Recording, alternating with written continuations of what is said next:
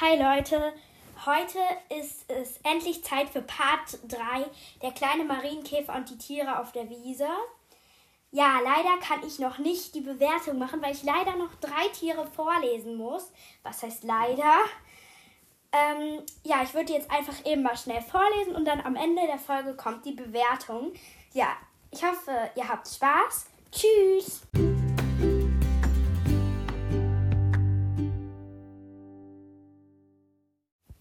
Leute, mir ist gerade eingefallen, wieso habe ich gerade Tschüss gesagt. Aber egal, ich würde gerne loslegen. Ich hatte gerade meine Haare im Mund. Da. Also, es geht weiter. Der fleißige Maulwurf. Von früh bis spät gräbt der Maulwurf mit seinen großen Schaufelpfoten. Wohin nur mit der vielen Erde? Die schiebt der Maulwurf mit den Hinterbeinen einfach an die Oberfläche. So entsteht ein Maulwurfshügel. Der ist wichtig für den Maulwurf. Die Erde dort ist luftdurchlässig. So kann der Maulwurf besser atmen. Aber jetzt hat er Hunger. Er verputzt so ziemlich alles, was er während seiner Graberei findet, zum Beispiel Insekten, Larven, Schnecken und Würmer. Ist er satt? Ruht er sich in seiner Nestkammer aus. Die hat er mit Blättern und Grashalmen gepolstert. Der Maulwurf mag es gemütlich und ist gern allein. Nur im Frühling sucht er sich ein Weibchen. Wo findet er das Weibchen? Oft ganz in der Nähe im Bau nebenan. Der Maulwurf sieht zwar nicht gut aus, aber mit seiner kleinen Rüsselschnauze erschnüffelt er vieles, auch andere Maulwürfe. Maulwurfs Frauen graben ebenfalls Höhlen. Dort bringen sie ihre Jungen zur Welt. So, nächstes Tier. Im Ameisenstaat. Ist das ein großer Ameisenhügel am Waldrand? Viele tausend Ameisen sind damit beschäftigt, den Haufen noch größer zu machen.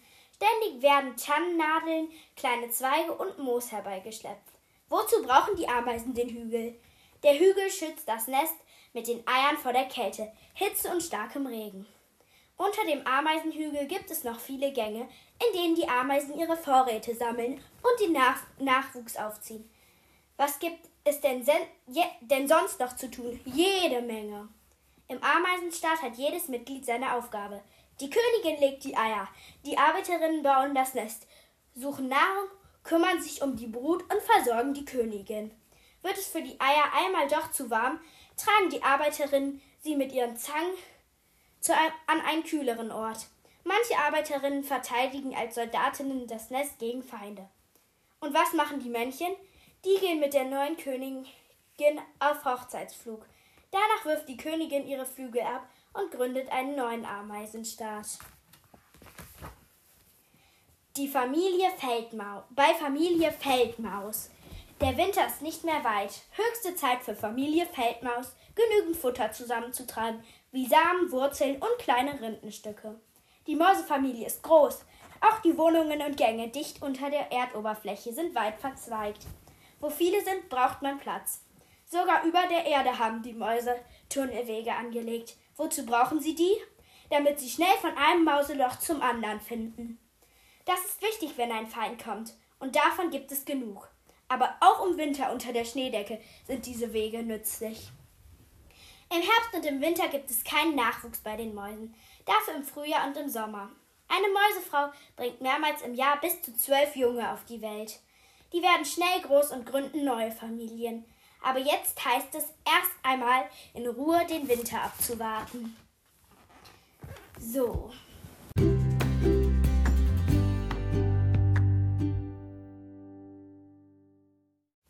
So, jetzt kommt auch die Bewertung, würde ich sagen.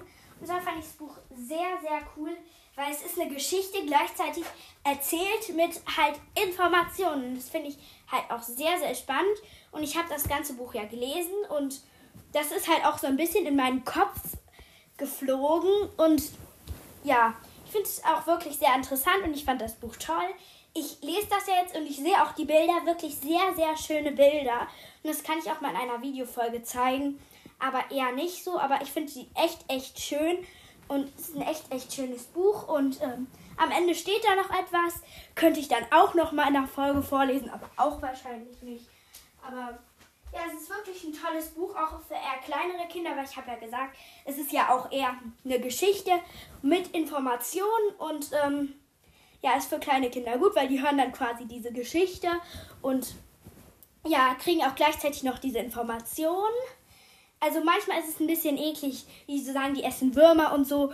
Aber Leute, es stimmt ja, es stimmt ja einfach. Und ja, also wenn ich jetzt von äh, 10 Sternen bewerten würde, dann würde ich jetzt sagen, das sind einfach mal 10 von 10, weil es ist ein sehr schönes Buch, gute Informationen, schöne Bilder. Finde ich echt toll. Aber Leute, mehr habe ich eigentlich auch dazu nicht zu sagen.